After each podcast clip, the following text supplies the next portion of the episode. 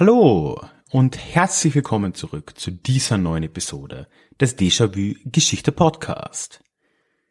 Mein Name ist Ralf und hier auf diesem Podcast erzähle ich alle zwei Wochen aus der Geschichte und ich tue das immer, wenn möglich zumindest, mit Gegenwartsbezug und mit der notwendigen Portion Augenzwinkern. Bevor wir, wie immer, in die Episode reinstarten, möchte ich aber noch auf den Déjà-vu Geschichte E-Mail-Newsletter aufmerksam machen.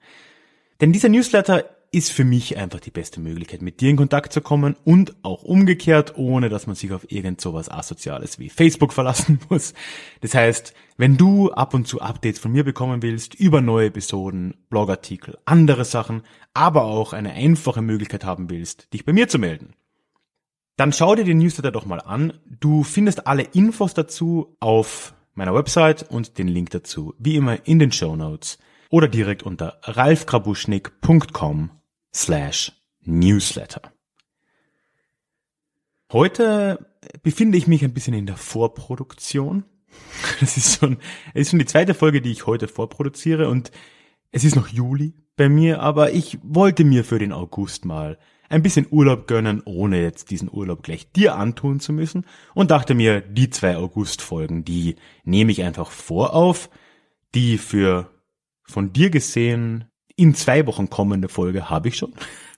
Das ist jetzt die zweite. Und unter anderem gönne ich mir diesen Urlaub auch, weil ich tatsächlich in den Urlaub fahre, nämlich nach Serbien.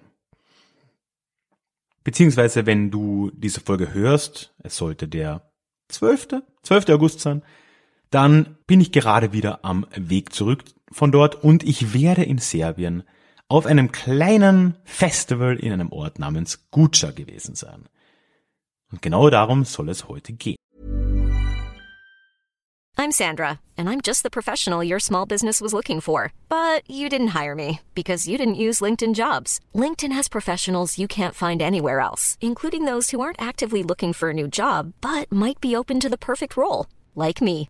In a given month, over 70% of LinkedIn users don't visit other leading job sites. So if you're not looking on LinkedIn, you'll miss out on great candidates like Sandra. Start hiring professionals like a professional. Post your free job on linkedin.com/people today.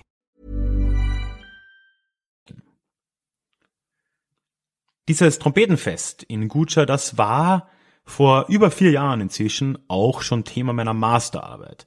Zugegebenermaßen ein nicht so stark historisches Thema, geht ein bisschen in die Sozialwissenschaft, Ideologie, äh, Kulturwissenschaftsrichtung, aber doch mit einem mit einer stark historischen Note.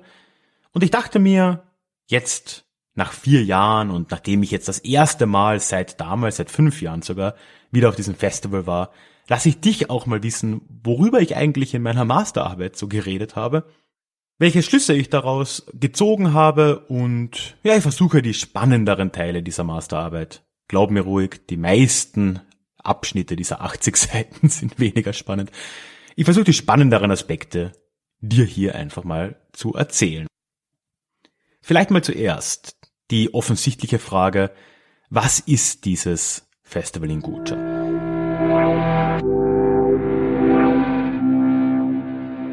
Guča.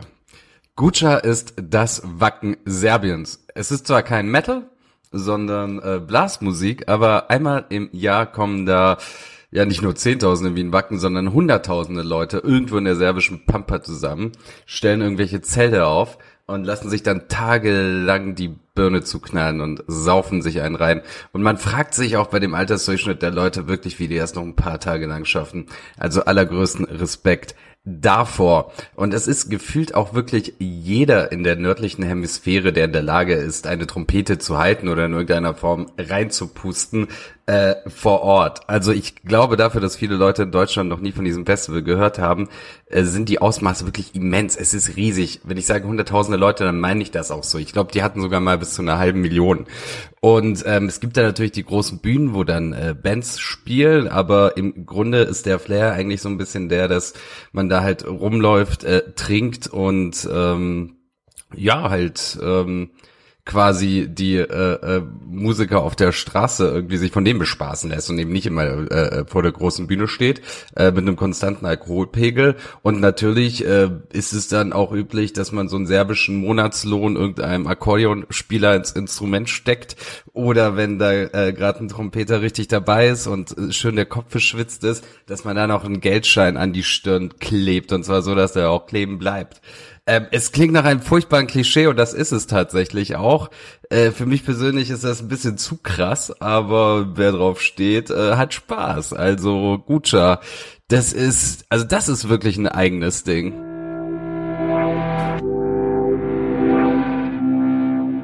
Das größte Blasmusik-Event Europas und es ist wirklich ein absurdes Event. Es findet eben in Guča statt. Guča ist ein kleiner Ort in der Dragačevo-Region Serbien, so in Südwestserbien. Eine sehr ländliche, recht dünn besiedelte Region und auch Guča, der Ort selbst, hat um die 3000 Einwohner nur. Und das macht das Event dann auch so eigenartig, weil wenn man dort aufschlägt, dann ist man ja nicht der Einzige, da kommen über eine halbe Million Leute im Jahr. Eine halbe Million Menschen auf 3000 Einwohner Du kannst dir vorstellen, wie das Event ungefähr dann aussieht. Ist etwas, was man sich schon mal anschauen kann. Was Gucci aber noch interessanter macht, abgesehen von dieser gewissen Absurdität, die man dort erlebt, ist aber seine Bedeutung und vor allem sein Ruf in Serbien. Denn egal wie man fragt, oder auch wenn man nur mal googelt, okay, zugegeben, auf Serbisch, aber fast jeder scheinbar hat eine Meinung zu diesem Festival. Und auch fast jeder wird diesem Festival irgendeine nationale Bedeutung zumessen. Und darum geht's. Es hat einen unfassbar nationalen Touch. Und je nachdem, wen man fragt, gerade als Ausländer, wird man eine von zwei Antworten wahrscheinlich bekommen. Der eine wird dir sagen, ah super, Guccia, fahr dorthin, das ist eine echte Repräsentation von Serbien. Und der andere würde halt sagen, oh, Guccia, fahr da auf keinen Fall hin, das ist purer, rückständiger serbischer Nationalismus. Und tatsächlich, auch wenn man hinfährt, das fällt einem auch wirklich auf, wenn man da aufschlägt. Ne? Das sind überall Stände in Guca, wo irgendwelche serbischen Souvenirs, Flaggen, alles Mögliche in den serbischen Farben verkauft wird und teilweise, zumindest war das vor fünf Jahren noch so, auch echt T-Shirts mit serbischen Kriegsverbrechern drauf. So Leute wie Ratko Mladic, also Leute, die in den 90ern unschuldige Menschen in Bosnien und Kroatien ermordet haben, die sind dort einfach auf T-Shirts erwerblich. Also es ist schon eine extrem nationale Note auch vor Ort. Und von dem her stellt sich dann schon die Frage, oder hat sich für mich auch damals die Frage gestellt, warum eigentlich? Ich meine, dieses Festival ist ja immer noch ein einfaches Musikevent irgendwo. Wie konnte es passieren und warum ist es passiert, dass dieses Event so eine nationale Bedeutung angenommen hat? Wie bei allem, was ich ja auch sonst mache, muss man hier natürlich mal mit der Geschichte der ganzen Sache anfangen. Prinzipiell gilt ja auch nicht nur, nicht nur Guccia, sondern schon auch die Musik, die dort gespielt wird, diese Art der Trompetenmusik, als etwas Urserbisches, etwas, was es immer schon gegeben hat. Selbstverständlich stimmt das aber auch schon mal nicht. Also die Musik dieser Art gibt es in Serbien ja überhaupt erst seit dem 19. Jahrhundert. Und eine erste Blüte hat das Ganze in Wirklichkeit erst in den 20er und 30er Jahren erlebt und ist danach mit dem Zweiten Weltkrieg auch schon wieder ziemlich abgestorben. Und das war auch der Hintergrund, warum dieses Festival in den 60ern überhaupt gestartet wurde. Das war 1961 konkret und die Veranstalter aus eben dieser Dragacevo-Region, die ja davor in den 20er, 30ern eines der Zentren dieser Musik war, die wollten das wiederbeleben und hatten damit da auch tatsächlich einige Probleme. Also 1961 konnten sie ganze vier Bands nur finden, die dort auftreten konnten. Im Jahr darauf waren sechs, aber mit der Zeit hat sich das schon entwickelt. In der dritten Auflage waren es schon 16 Bands. Ja, und so ist dieses Event dann ja seit den frühen 60ern, vor allem in den 70er Jahren dann doch recht gesund gewachsen und hatte auch damals natürlich schon irgendwo so eine ethnische, so eine ethnische Note. Aber es war schon auch immer noch ein irgendwie neutrales Event. Zumindest hat man das immer versucht so darzustellen, weil natürlich, wir sprechen hier immer noch über das kommunistische Jugoslawien der Zeit. Man musste das schon ein bisschen auch zurückhalten, diese serbische Note.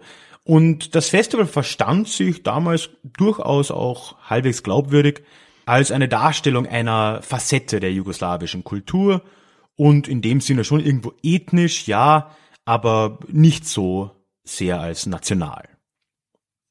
Das hat sich dann erst später geändert und vor allem hat sich das nach den jugoslawischen Kriegen oder während der jugoslawischen Kriege der 90er Jahre sehr radikal geändert.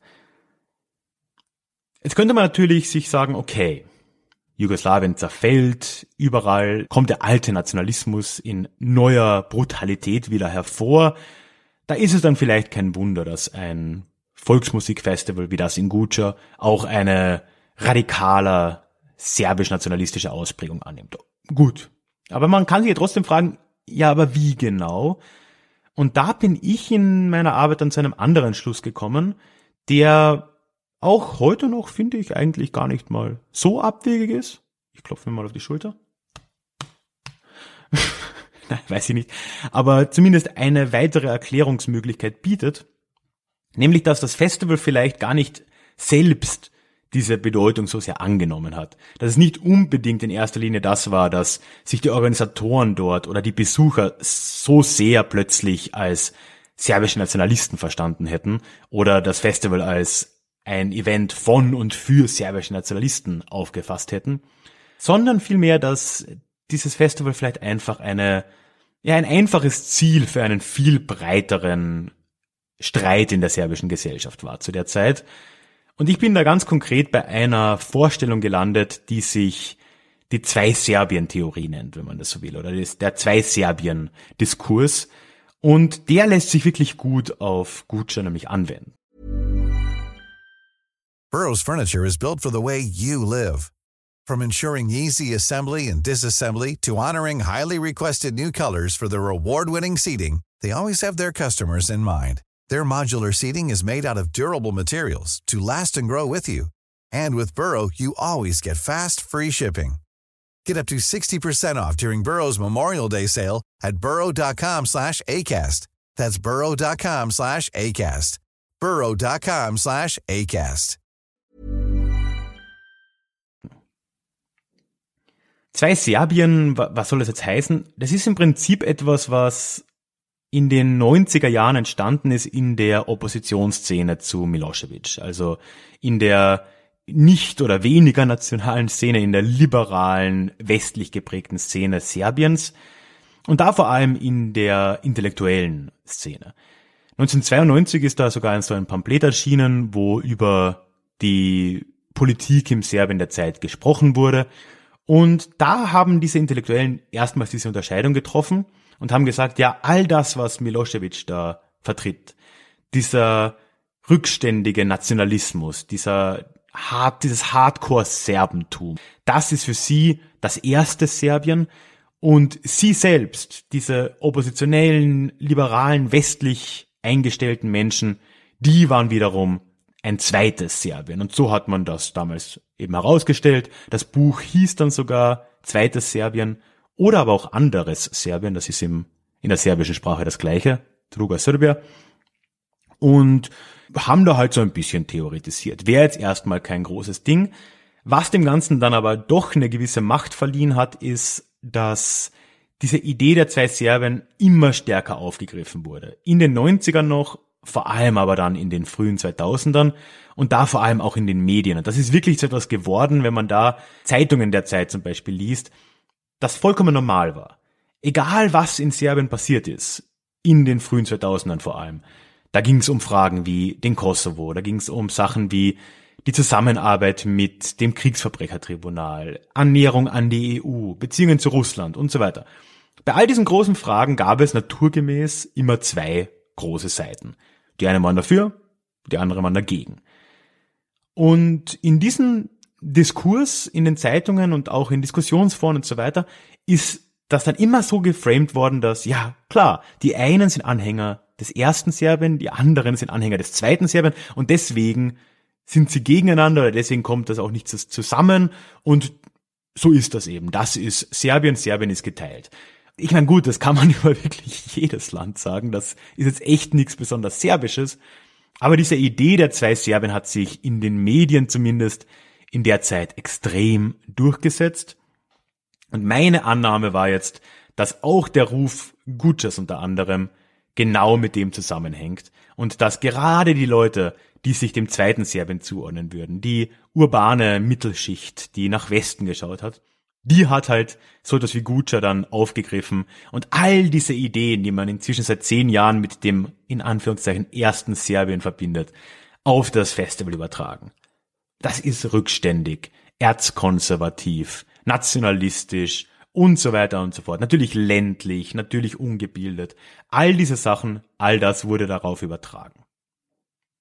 Gutscher selbst, also die Festivalveranstalter und auch die Gäste, haben da aber sicher auch ein bisschen mitgeholfen. Und natürlich war Gutscher schon auch ein Teil dieser Nationalisierung, die sich in den 90ern in Serbien generell abgespielt hat. Das wurde von einigen Leuten auch als Folklorisierung Serbiens bezeichnet, die sich da in Gutscher abgespielt hat, die aber auch noch viel breiter war. Also auch die Kriege in Bosnien, im Kosovo, in Kroatien wurden ja von einer sehr folkloristischen Brille dann gemahlen innerhalb Serbiens. Da wurden wirklich die ältesten Symbole wieder rausgeholt. Man sprach, und da können, glaube ich, meine lieben Kollegen vom Balla Balla Balkan ein Lied davon singen, man sprach wieder von den ganzen alten Sachen. Ne? Man, man sprach in Serbien vom alten Königreich unter Zar Dusan. Man, man, man, man sprach über den Widerstand gegen das Osmanische Reich im 18., 19. Jahrhundert. Man sprach über den Ersten Weltkrieg, über den Zweiten Weltkrieg. All das, diese ganzen alten, inzwischen eigentlich folkloristischen Elemente, waren plötzlich wieder in der Politik zu finden. Die waren auch in der Musik zu finden. In der Zeit entwickelte sich der sogenannte Turbo-Folk, also so eine grässliche äh, Dance-Pop-Variante von orientalischer Volksmusik. Das kann man echt schwer beschreiben. Gibt auch eine Folge von Balla Balla Balkan dazu. Ich ich verlinke das einfach mal unten. Übrigens auch die neue Folge, Folge von Balla Balla Balkan kann man da empfehlen. Da haben sie gerade über Großserbien, die Ideen von Großserbien gesprochen. Ich hau da einfach mal alles unten in die Show Notes. Und sicher, dieser Trend der Folklorisierung hat sicher auch in Guccia stattgefunden. Und es war dann wohl irgendwie so eine Kombination. Und ich glaube deswegen und seit so 2000, 2005 ist dieses Bild des nationalistischen, dieses hardcore-nationalistischen Festivals in Guča einfach in, in der serbischen Öffentlichkeit nicht mehr wegzudenken. Es war diese, diese Prägung durch dieses äh, erstes Serbien, es war aber schon auch ein bisschen, was halt dort passiert ist. Und das Festival entkommt dem ja auch nicht. Ich, und das sage ich auch in meiner Arbeit, ich gehe jetzt nicht davon aus, dass die Veranstalter dieses Events sich selbst als serbische Nationalisten sehen und das Event als für andere serbische Nationalisten organisiert betrachten. Das, das glaube ich nicht. Aber sie sind halt auch irgendwie da drin gefangen. Weil worauf basiert denn so ein Festival und sein Erfolg mit den 500.000, 600.000 Besuchern im Jahr? Ja, natürlich funktioniert das auch auf irgendeiner Basis von Ethnomarketing. Ne? Also die, das Verkaufsargument dieses Events, das ist das Ursprüngliche, das Traditionelle, das ist aber auch dieses Ethnische und dem entkommt man als so ein Event auch einfach nicht. Das ist das gleiche wie in der, in der Weltmusik, World Music, das ist alles so ethnisiert, da muss man ja auch ein bisschen auf dieser Tradition rumreiten, das ist irgendwie marktgetrieben auch, dem entkommen die nicht und dadurch verfängt sich dieses Festival halt doch in einer Spirale, wo es von allen Seiten immer stärker aufgeladen wurde mit dieser serbischen Tradition, serbischen Nation und so weiter und so fort. Und das letzten Endes führt eben zu diesem, meiner Meinung nach, verwirrenden Bild, das wir heute haben.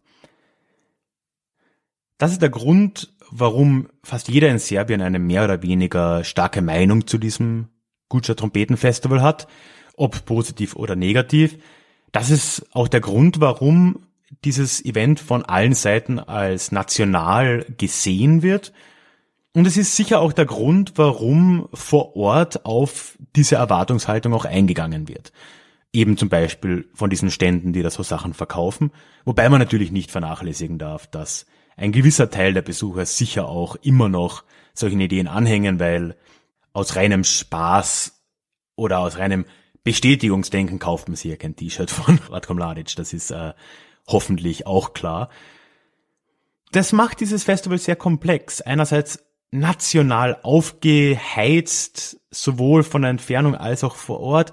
Andererseits 600.000 Menschen, die ja offensichtlich nicht alle wegen solchen Gründen dorthin gehen. Jedes Jahr eine wachsende Zahl an ausländischen Gästen noch dazu. Wenn man dorthin geht, gerade aus äh, Deutschland, Frankreich, Polen, sind einfach sehr viele Leute vor Ort, die natürlich nichts mit dem ganzen Zeug am Hut haben, die sich da halt in Ruhe ansaufen wollen, seien wir uns ehrlich. Ja, das ist ein, finde ich, faszinierendes Beispiel dafür, wie ein kulturelles Event, das ja doch auch eine gewisse Tradition an und für sich hat aus den 60er Jahren, sehr stark eingenommen werden kann von verschiedenen Seiten. Und ich glaube, in Serbien kann man das wirklich ganz gut nachverfolgen, eben mit Hilfe dieser zwei Serbien-Ideen, die da inzwischen seit 25 Jahren auf das Event projiziert werden. Ja, auch immer im Gegenstück übrigens zum Exit Festival in Nordserbien, das für alles Weltoffene steht. Ne? Also das ist schon etwas, was einfach hängen bleibt und zu einer Diskrepanz führt, die zumindest interessant ist. Deswegen habe ich es mir damals auch angeschaut. Wie gesagt, ich habe mir dafür 80 Seiten gegönnt ursprünglich, aber ich hoffe, die spannenderen und, und interessanteren Teile habe ich jetzt in diesen 20 Minuten auch gut rübergebracht. Ich weiß, kein klassisches historisches Thema, aber wie immer, wenn man über Serbien und Nationalismus in Serbien redet, ist ja alles historisch aufgeladen. So auch das. Ich würde mich über deine Kommentare sehr freuen. Am einfachsten könntest du mir da unter die Episode kommentieren auf der Website. Du findest einen Link dorthin unten in den Show Notes. Ebenfalls in den Show Notes findest du einen Link zu meinem E-Mail-Newsletter, wo ich dir nochmal alles darüber erzähle. Wie gesagt, würde es mich sehr freuen, wenn du dich da anmeldest, aus den genannten Gründen. Und als kleines Dankeschön kriegst du außerdem auch noch eine Zusatzepisode des Podcasts geschenkt nach der Anmeldung. Lies dir das gerne durch. Alle Infos sind auf der Website auf ralfkrabuschnik.com slash newsletter. Ja, und was bleibt mir noch? Ich würde dich bitten, mich auch zu abonnieren, wo auch immer du mich hörst, mich zu bewerten, wenn du das möchtest. Und zu allerletzt gibt es auch noch die Möglichkeit, Déjà-vu-Geschichte finanziell zu unterstützen. Da freue ich mich natürlich über jeden Euro und jeden Cent, der den Weg zu mir findet. Durch die Vorproduktion kann ich jetzt niemandem persönlich danken, aber einfach mal Danke an alle, die das in der letzten Zeit getan haben. Wenn du mir da auch das ein oder andere Centstück, Eurostück zuschicken willst, würde ich mich sehr freuen. Alle Möglichkeiten dazu findest du auf der Website, auf der Über mich Seite einfach oder auch direkt ein Link in den Shownotes dorthin. Würde mich wirklich ganz enorm freuen. Ja, damit verabschiede ich mich auch wieder. In zwei Wochen hören wir uns wieder. Noch einmal voraufgenommen von mir. Ein anderes Thema. Diesmal aus dem Bereich der Umweltgeschichte. Da habe ich ja öfter mal Nachfragen bekommen, ob ich da mal wieder was machen kann. Ich tue mein Bestes. Danach dann aber ab September gibt's auch wieder ganz zapffrisch Déjà-vu-Geschichte. Bis dahin wünsche ich dir eine schöne Zeit. Ich hoffe, wir hören uns bald wieder und bis dahin, mach's gut.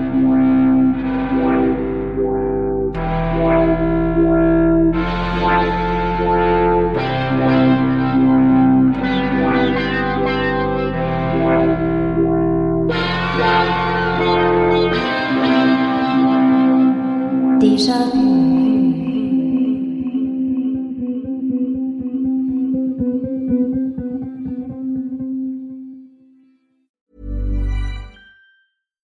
When we're on a budget, we still deserve nice things. Quince is a place to scoop up stunning high-end goods for 50 to 80% less than similar brands. They have buttery soft cashmere sweaters starting at $50, luxurious Italian leather bags, and so much more. Plus, Quince only works with factories that use safe, ethical, and responsible manufacturing. Get the high-end goods you'll love without the high price tag with Quince. Go to quince.com/style for free shipping and 365-day returns.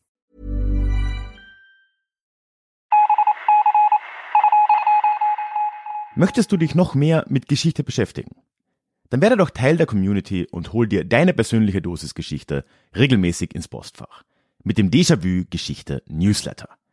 Dort erwarten dich abwechslungsreiche Geschichte-Häppchen, zweimal im Monat direkt in dein E-Mail-Postfach, Austausch mit mir, ich kann dich erreichen, du kannst mir direkt antworten und ich melde mich auch garantiert wieder zurück. Und als Dankeschön das exklusive Hörbuch Psoffene Geschichte, wie Alkohol die Geschichte prägte. Direkt zum Download nach deiner Anmeldung. Alle weiteren Infos zum Newsletter findest du verlinkt in den Show Notes oder auf ralfgrabuschnick.com slash newsletter. Ich würde mich sehr freuen, dich dort begrüßen zu können.